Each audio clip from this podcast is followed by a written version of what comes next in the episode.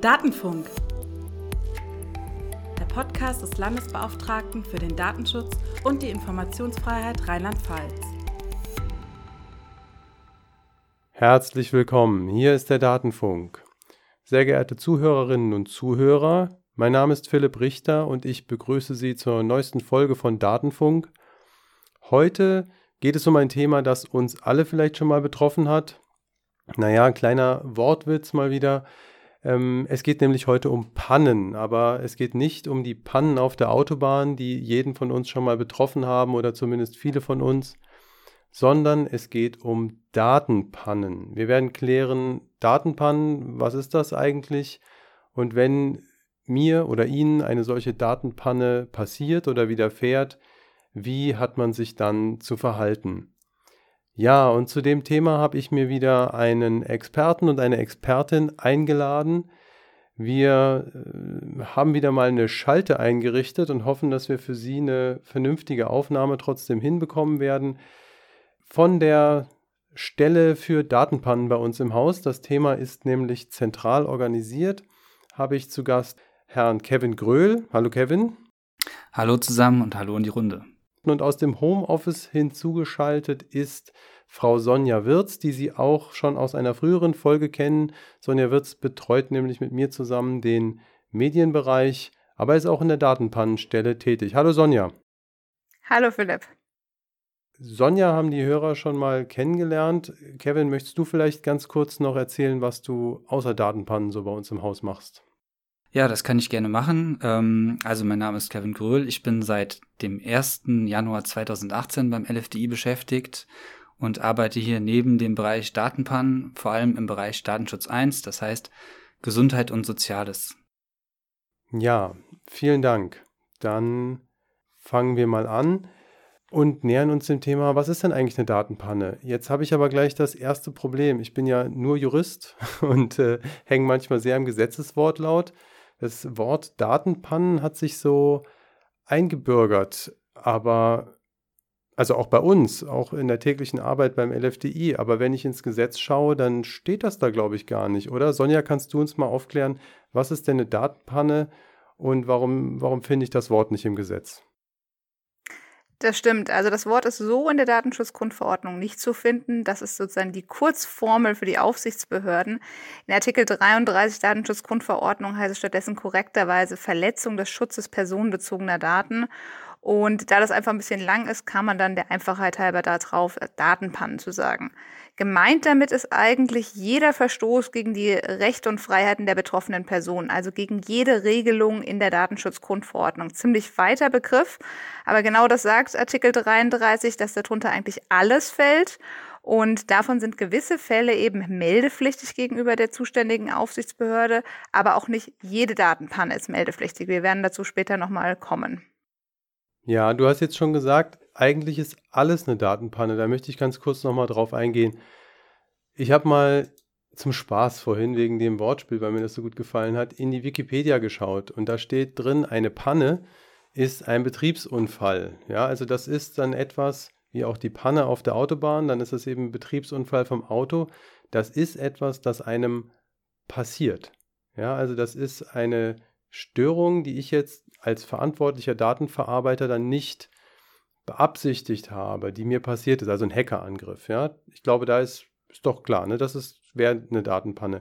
Aber jetzt steht da Verletzung personenbezogener Daten. Sind also Datenpannen auch Dinge, die der Verantwortliche jetzt absichtlich tut? Also wenn er jetzt zum Beispiel sagt, ich darf die Daten verarbeiten aufgrund von berechtigtem Interesse und er hat aber einfach diese Wertung falsch gemacht und es war gar kein berechtigtes Interesse, er hätte das also nicht gedurft, obwohl er es meinte, also er hat das voll absichtlich gemacht. Ist das auch eine Datenpanne?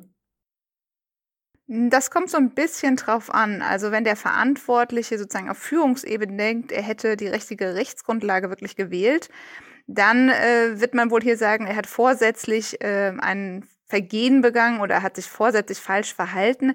Wenn stattdessen ein Mitarbeiter vielleicht einfach die Regelung der Datenschutzgrundverordnung nicht kennt und einfach falsch handelt, dann wird man wohl eher sagen, das ist eine Datenpanne. Wir sagen dann manchmal so salopp, wenn es dieses kleine Missgeschick ist. Also derjenige passt vielleicht nicht auf und das sind so typische Fälle. Aber es muss nicht unbedingt etwas sein, wofür der Verantwortliche in seiner Sphäre zuständig ist, weil das Beispiel mit dem Hackerangriff, das trifft es ganz gut. Dafür kann weder eine Behörde noch ein Verantwortlicher in der freien Wirtschaft oft was, sondern das sind sozusagen von außen gegebene Fälle. Also darunter fällt ganz viel. Wenn man sozusagen wirklich vorsätzlich gegen die Regeln der Datenschutzgrundverordnung verstößt, dann wird es in den meisten Fällen gar eine, keine Datenpanne sein. Ja, also ich höre jetzt so raus, die Datenpanne unterscheidet nicht danach, tue ich es absichtlich oder nicht. Aber wenn ich jetzt einen absichtlichen Datenschutzverstoß habe, dann greifen ganz andere Regeln eigentlich, viel wichtigere. Ne? Genau. Ja. Super, danke. Ähm, Kevin, was habe ich denn als Verantwortlicher zu tun, wenn jetzt bei mir eine Datenpanne vorliegt? Also ich merke, huch, hier ist jetzt irgendwas falsch gelaufen. Mitarbeiter haben was falsch gemacht oder ähm, der besagte Hackerangriff ist passiert, ja. Was muss ich dann tun als Verantwortlicher? Also Sie, Sie merken schon ein bisschen, das ist heute eine Folge, die sich mal stark an die Verantwortlichen richtet und ihnen eigentlich dabei helfen soll, wie gehe ich mit einer Datenpanne um, ja. Ja, also zunächst obliegt es dann dem Verantwortlichen ähm, einzuschätzen, wie hoch das Risiko ist, das mit der Datenpanne einhergeht.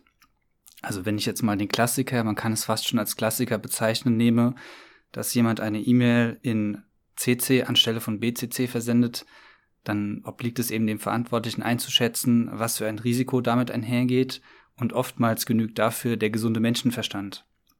Also es wird jedem Verantwortlichen klar sein, dass es einen Unterschied macht, ob ich jetzt eine E-Mail an einen falschen Empfänger ähm, sende beispielsweise und die E-Mail enthält Gesundheitsdaten oder Daten über religiöse Überzeugungen, über sexuelle, sexuelle Orientierung etc., also die Artikel 9 Daten, oder ob ich einen Termin bestätige.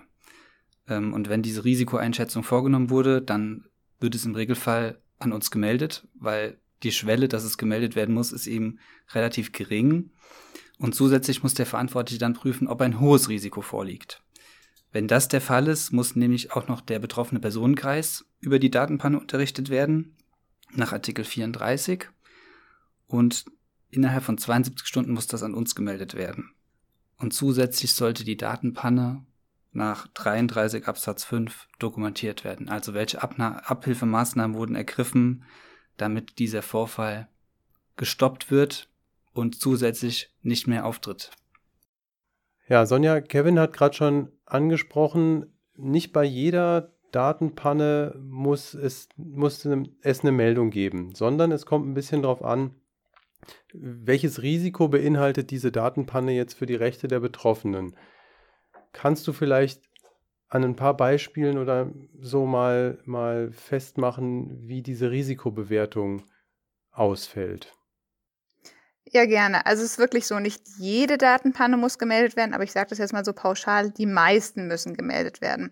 Der Gesetzeswortlaut sagt dort, eine Meldung muss erfolgen, wenn voraussichtlich ein Risiko für die Rechte und Freiheiten der vom Vorfall betroffenen Personen besteht.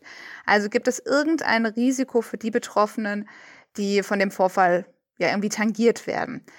Es gibt natürlich auch mal Fälle, wo das gar nicht der Fall ist, aber die meisten Fälle haben so ein Risiko. Und diese Risikoeinschätzung trifft der Verantwortliche eigenverantwortlich, bevor er überhaupt meldet. Ich mache das mal an einem Beispiel fest. Ich erhalte heute einen Brief, der ist an mich adressiert und ich öffne den Brief, lese mir durch und denke, huch, das ja überhaupt, hat überhaupt nichts mit mir zu tun, sind nicht meine Daten drin. Es geht um Frau Meier. Ich rufe deshalb beim Verantwortlichen an und sage dem Verantwortlichen, also hier ist ein Brief zu mir geschickt worden, da sind Daten von Frau Meier drin, ich kann damit nichts anfangen. Da sagt er, oh, das sollte nicht so sein, schicken Sie den Brief bitte an mich zurück als Verantwortlichen und ich schicke den Brief zurück. Ich kenne Frau Meier bis dahin auch überhaupt nicht, aber wie es der Zufall so will, lerne ich Frau Meier aus irgendeinem Grund in drei Wochen kennen und drei Wochen später weiß ich dann, wer Frau Meier ist und weiß jede Menge persönliche Daten über sie aufgrund dieses Briefes. Jetzt kann ich natürlich auch jemand Gemeines sein und diese Daten missbräuchlich gegen Frau Meier verwenden. Entweder kann ich sie bloßstellen im Gespräch, ich kann sie aber auch ganz gezielt dazu fragen, ich kann irgendwelche Betrugshandlungen, also auch wirklich strafrechtliche Sachen vollziehen gegen diese betroffene Person. Das weiß der Verantwortliche zu dem Zeitpunkt, also ich sage, ich habe den Brief gefunden oder gelesen, vielleicht noch gar nicht. Aber das alles muss er sozusagen in seine Bewertung mit aufnehmen. Was könnte denn passieren, wenn jemand diese Daten, die er jetzt kennt, gegen die betroffene Person verwendet? In den Fällen würden wir immer ein Risiko annehmen. Also er muss schon relativ weit denken, was kann man denn mit diesen Daten jetzt groß anstellen. Ein anderes Beispiel ist, der Verantwortliche schickt wieder einen Brief los, der vertut sich aber an der Hausnummer und schreibt statt Hausnummer 10 Hausnummer 20 drauf. Der Briefträger erkennt es und schickt den Brief zurück zum Verantwortlichen. Der Verantwortliche sieht, ach, der Brief ist noch genauso verschlossen, wie er sein soll. Er ist wieder zu mir zurückgekommen. Niemand hat diese Daten überhaupt in Kenntnis genommen. Es besteht überhaupt gar kein Risiko für die betroffene Person, obwohl der Brief erstmal an eine falsche Hausnummer adressiert war. Das wäre zum Beispiel ein Fall, da würden wir sagen, ja, das war zwar ein kleiner Fehler, aber außer dass jetzt bekannt ist, dass an diese Hausnummer ein Brief geschickt wurde, weiß es außer dem Postboten niemand und damit besteht für die Person gar kein Risiko. Also man kann pauschal sagen, in den meisten Fällen besteht doch eher ein Risiko. Wenn sich Verantwortliche unsicher sind, ist das wirklich ein Risiko, was meldepflichtig ist. Empfehlen wir immer lieber einmal zu viel als einmal zu wenig gemeldet. Wir haben auch in unserem Formular die Möglichkeit, eine vorläufige Meldung abzugeben. Das heißt, man meldet erstmal und merkt später, sind vielleicht gar keine personenbezogenen Daten offenbart worden oder der Brief kommt später wieder und ist gar nicht geöffnet. Wir haben öfter mal so Briefe, die auf dem Postweg verloren gehen und nach vier, fünf, sechs Wochen tauchen sie plötzlich wieder auf beim Verantwortlichen. Also auch das geht. Und dann kann man später sagen, Brief ist wieder aufgetaucht. Also der Verantwortliche sollte lieber einmal zu viel melden, als dass wir es über eine Beschwerde der betroffenen Person erfahren. Du hast schon gesagt, lieber einmal zu viel an uns melden, als dass wir es aus einer Beschwerde erfahren. Kevin, ähm, was passiert denn, wenn Verantwortliche sich jetzt nicht an diese Vorgaben halten? Also eigentlich melden müssten, aber sich denken, hm, ich, ich, ich äh, sag mal lieber nichts, vielleicht kommt ja gar nichts raus, wir klären die Sache für uns. Der LFDI, was er nicht weiß, macht ihn nicht heiß, ja. Ja, ähm, das ist die denkbar schlechteste Entscheidung, die vom Verantwortlichen getroffen werden kann ähm, die Meldung des Vorfalls liegt ja auch im Interesse des Verantwortlichen. Es ist ja nicht so, dass wir oder dass sich die Grundverordnung gedacht hat, äh, wir quälen jetzt die Verantwortlichen, die müssen das melden, sondern es, es hilft dem Verantwortlichen zum einen, indem wir dann mit ihm zusammen schauen können, was ist da vorgefallen, wie kann man die Auswirkungen dieser Datenpanne möglichst reduzieren. Ähm, und im Regelfall erfahren wir von Datenpannen, die uns nicht gemeldet werden, dann auf anderem Wege. Ähm, wenn es beispielsweise einen Hackerangriff gab, dann erfahren wir im Regelfall über eine Beschwerde darüber, wenn die Daten dann beispielsweise im Darknet landen. Das hatten wir jetzt schon mal ähm, gehabt. Da ähm, gab es eine Datenpanne und derjenige hat äh, ein Erpresserschreiben bekommen und hat das zunächst ignoriert. Und dann wurden die Daten ins Darknet hochgeladen und der Verantwortliche hat dann ein weiteres Erpresserschreiben bekommen, in dem er darauf hingewiesen wurde, dass diese Daten jetzt im Darknet sind. Und mein Kenntnisstand ist, dass sie da heute noch sind. Und ich bin mir relativ sicher oder relativ zuversichtlich, wenn der Verantwortliche das rechtzeitig gemeldet hätte, hätten wir intervenieren können, sodass die Daten eventuell gar nicht im Darknet gelandet wären.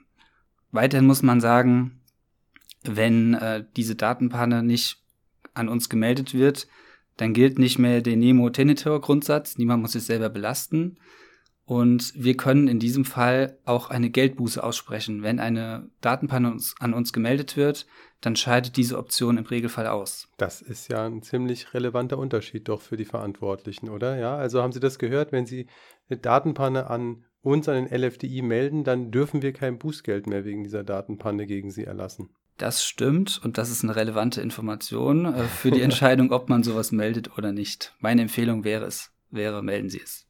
Das finde ich auch. Ja, was, was ist denn die andere Seite? Also wahrscheinlich denken viele Verantwortliche, wenn sie melden, haben sie viel zu befürchten.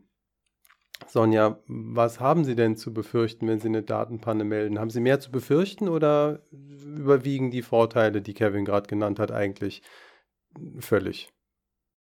Also wir sind zwar Aufsichtsbehörde, aber wir sind jetzt keine Schreckensbehörde. Ähm, das ist ganz oft, gerade wenn uns kleinere Verantwortliche melden, die große Angst, jetzt kommt da die große Aufsichtsbehörde und die schließen mir den Laden oder dergleichen. So ist es nicht. Also es ist wirklich so, wenn eine Datenpanne gemeldet wird, dann können wir aufgrund dieser Meldung die Tatsachen, die darin vorgetragen sind, nicht mehr gegen den Verantwortlichen verwerten. Das heißt, wir können weder ein Bußgeld noch eine Verwarnung aussprechen in diesem Zusammenhang. Was wir natürlich machen können, ist eine Anordnung aussprechen oder einen Hinweis geben, dass zum Beispiel Datenschutz datenschutzkonforme Zustände hergestellt werden müssen. Wir können auch eine Datenpannenmeldung zum Anlass nehmen, mal genauer nachzuschauen. Also wenn wir in der Meldung schon sehen, hm, da ist irgendwas im Argen, also irgendwas stimmt in dem Unternehmen nicht, vielleicht gibt es strukturelle Defizite. Oder derjenige erzählt uns auch irgendwas, wo wir sagen, das kann ja wohl nicht sein, hättest du das und das nicht gemacht, dann wäre es gar nicht zu dieser Datenpanne gekommen, dann könnten wir diesen Tatbestand sanktionieren. Aber nichtsdestotrotz, die Datenpannenmeldung selbst wird nicht gegen denjenigen verwendet.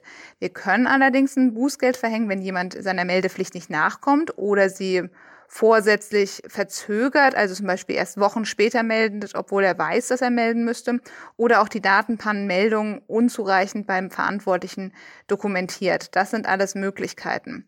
Aber wie gesagt, nochmal, wir können nicht sanktionieren, weil zum Beispiel bei jemandem eingebrochen wurde.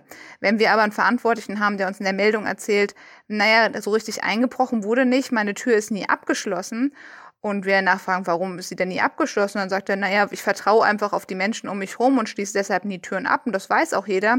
Da würden wir dann schon sagen, naja, aber das ist ja grob fahrlässig. Du lebst vielleicht sogar in einer großen Stadt und die Tür steht immer offen und jeder kann zu den personenbezogenen Daten, die du dort aufbewahrst, einfach gehen und sie wegnehmen oder dergleichen. Dann würden wir in dem Fall zum Beispiel sagen, das ist ein organisatorischer Missstand, der muss abgestellt werden. Wir würden wahrscheinlich eine Anordnung aussprechen, wenn derjenige nicht von selbst einlenkt und die Türen ab jetzt zuschließt ausschließt und würden dann auch prüfen, ob wir eine Verwarnung oder ein Bußgeld in dem Fall verhängen müssten. Okay.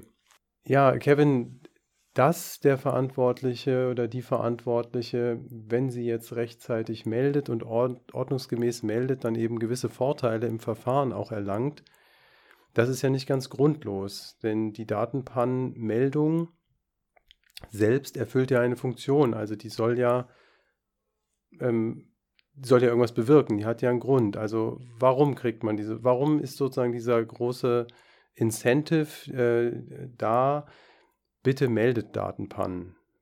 Wo, warum wird dem Verantwortlichen sozusagen gleichzeitig die Pflicht auferlegt, aber dann eben auch Vorteile gewährt, wenn er sich an die Pflicht hält? Warum will die Datenschutzgrundverordnung so dringend, dass Datenpannen gemeldet werden? Ähm, ja, das liegt daran, dass das oberste Ziel dieser Datenpannenmeldung ist, weiteren Schaden abzuwenden. Das findet sich auch in Erwägungsgrund 85 und 87 der Grundverordnung. Und da habe ich ein gutes Beispiel. Ähm, wir hatten mal eine Datenpannenmeldung eines Gesundheitsamts. Ähm, in der Corona-Pandemie äh, hat ein Fernsehsender einen Beitrag über die Arbeit des Gesundheitsamts gedreht. Also wie funktioniert das? Wie kommen die Mitarbeiter zurecht? Wie überlastet sind die? Wie sieht es dort aus? Und der Kameramann, der hat sich eben keine Gedanken darüber gemacht, was er da jetzt genau filmen soll und was nicht und was er besser nicht filmt und was er filmen soll. Er hat einfach alles gefilmt. Und das ist dann genau so und es hat auch keiner aufgeräumt vorher. Nee, es hat keiner aufgeräumt. Das hätte man ja, ähm, das wäre das Naheliegendste. Aber ich glaube, die Menschen im Gesundheitsamt, die waren so gestresst und die haben jetzt auch nicht damit gerechnet, dass das einfach so im Netz landet, beziehungsweise ja, im Fernsehbeitrag. Ja. Und man konnte dann, wenn man an, der richtigen, an den richtigen Stellen gestoppt hat, komplette Namen, Geburtsdaten und ob eine Infektion vorliegt oder nicht nachlesen. So von so Aktendeckeln oder da lagen Tests, ja, also es war Ergebnisse rum oder das zum einen, also es gab äh, so eine so eine Pinnwand, da waren verschiedene Namen ah. und der Monitor wurde auch abgefilmt, da konnte man eine ganze Excel-Datei sehen äh, mit Namen und das hat uns der Verantwortliche gemeldet. Oftmals ist es dann auch so, dass die Verantwortlichen zunächst gar nicht wissen, was sollen sie denn jetzt überhaupt machen und da können wir eben auch Hilfestellung geben. Und in dem Fall des Gesundheitsamts war es dann eben so, dass wir ähm, bei dem Fernsehsender ähm, unkompliziert angerufen haben und die haben das natürlich sofort eingesehen und haben den Beitrag entfernt. Und ähm, auch da kommt wieder die 72-stündige Frist ins Spiel. Ähm, je schneller das geht, desto schneller können eben die Auswirkungen begrenzt werden. Und das ist eben ein ganz gutes Beispiel dafür, wo das gut funktioniert hat. Ja, okay, also nochmal zusammenfassen.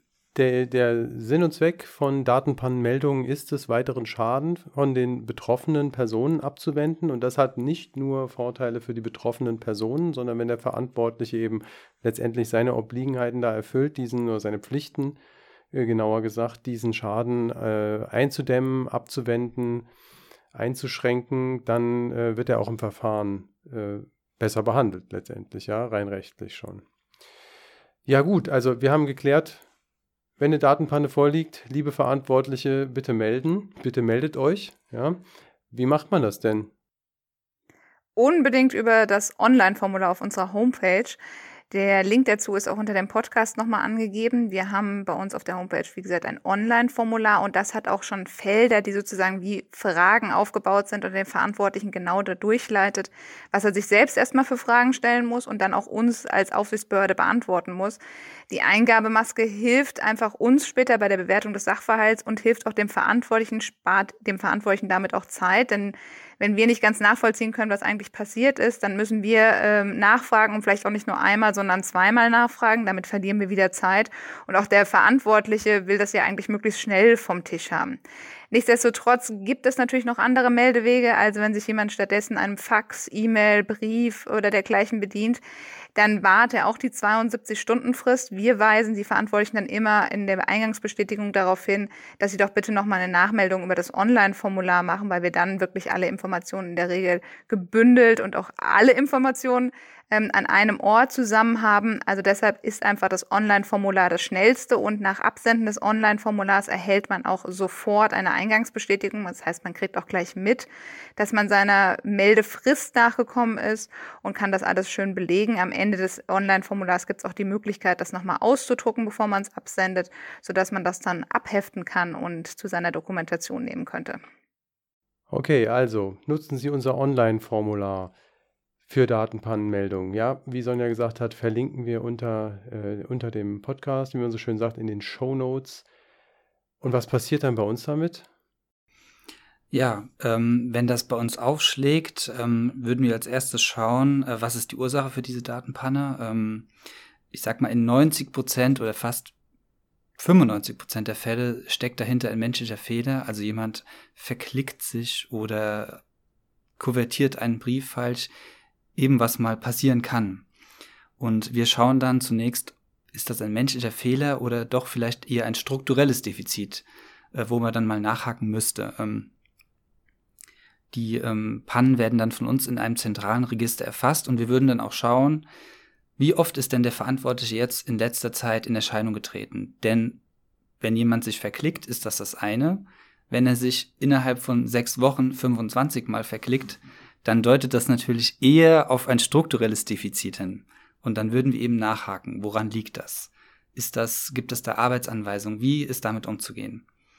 Und als nächstes würden wir dann bei Bedarf beim Verantwortlichen ein Informationsersuchen stellen und eben offene Fragen. Bei Hackerangriffen haben wir das eben relativ häufig, dass zunächst vollkommen unklar ist, welche Daten sind betroffen, wie ist damit umzugehen und woher stammt dieser Hackerangriff wir hatten jetzt diese Exchange-Sicherheitslücke. Das wird der ein oder andere Hörer äh, kennen. Da war es ja auch so, dass ähm, zunächst vollkommen unklar war, wie groß ist dieses Ausmaß dieser Sicherheitslücke? Welche Daten könnten davon potenziell betroffen sein? Welche Sicherheitslücke ähm, wurde da genau ausgenutzt und ähm, wie geht man da jetzt mit, damit um? Und wir haben ein eigenes Technikreferat, dann sprechen wir uns mit denen ab, was kann man den Verantwortlichen dann mitgeben ähm, und wie können wir denen weiterhelfen. Und wenn es ein strukturelles Defizit ist, gibt es eben ein Informationsersuchen und dann würden wir herausfinden, wo genau liegt das strukturelle Defizit, sodass wir da gegebenenfalls entweder helfen oder, wenn es eine auf ein Versäumnis zurückzuführen ist, eben auch sanktionieren, um künftig eine Besserung herbeizuführen. Ja, gut. Ich glaube, wir, wir sind schon ziemlich, ziemlich weit durch durch das Thema. Für die Verantwortlichen ging es uns darum, einen Überblick zu schaffen. Warum ist es sinnvoll, eine Datenpanne zu melden? Wie funktioniert das und was haben Sie dann von uns zu erwarten? Ja, auch wenn wir, für die Definition, was ist eine Datenpanne, passt die Autopanne als Metapher nicht so sehr. Für die Reaktion allerdings schon, habe ich jetzt mitgenommen, denn wenn ich auf der Autobahn bin und eine Autopanne habe, dann rufe ich jemanden an, der sich darum kümmert und mir hilft, ja, mich davon der, aus der schlechten Situation wegholt. Das sollten die Verantwortlichen auch hier beachten und diese Person ist nicht Ihre Autoversicherung, sondern der LFDI in dem Fall. Also melden Sie sich über unser Online-Formular. Ihr beiden, habe ich noch irgendwas vergessen? Habt ihr noch was äh, hinzuzufügen, woran wir nicht gedacht haben oder haben wir es eigentlich? Mir fällt spontan noch was ein, was man erwähnen äh, könnte, und zwar ein wichtiger Hinweis für alle potenziellen Datenpannen-verantwortlichen Zuhörer. Ähm, die Meldung äh, muss immer an die zuständige Aufsichtsbehörde äh, abgegeben werden. Wir sind für Unternehmen und öffentliche Stellen, die ihren Sitz in Rheinland-Pfalz haben zuständig. Ja, guter Hinweis, das stimmt, ja. Das ist, äh, ist ja allgemein ein Thema, was äh, nicht immer ganz äh, sofort jedem einleuchtet. Die Landesdatenschutzbeauftragten sind immer für die Unternehmen örtlich zuständig, die in ihrem Bundesland sind. Ja. Trotzdem dürfen sich alle Betroffenen auch immer an uns wenden, aber als Aufsichtsbehörde für die Verantwortlichen ist immer die jeweilige Landesbehörde zuständig. Ja. Sonja, von dir noch irgendwas? Nein, ich denke, wir haben das Thema vollumfänglich abgearbeitet und bei Fragen kann natürlich jeder Verantwortliche sich auch erstmal telefonisch an uns wenden und wir versuchen einen Weg zu finden, wie wir möglichst schnell den Schaden für die betroffenen Personen beseitigen können. Genau, und damit auch das Problem des Verantwortlichen irgendwie behandeln. Ja, dann sage ich nochmal Danke an euch beide für den Besuch im, beim Datenfunk. Gerne und jederzeit wieder. Dem schließe ich mich an. Dann sage ich das, was ich jedes Mal sage. Falls Sie weitere Fragen zum Datenschutz und auch zur Informationsfreiheit haben, besuchen Sie unsere Webseite www.datenschutz.rlp.de, auf der Sie möglicherweise auch diesen Podcast gefunden haben. Falls Sie Rückmeldungen, Wünsche, Kommentare zum Podcast-Programm, zum Inhalt haben, vielleicht sogar Wunschthemen oder einfach nur großes Lob an uns für die Sendung, ähm, aber auch Kritik natürlich, dann äh, melden Sie sich unter poststelle.datenschutz.rlp.de. Ja, und dann hören Sie bitte auch beim nächsten Mal wieder rein beim Datenfunk.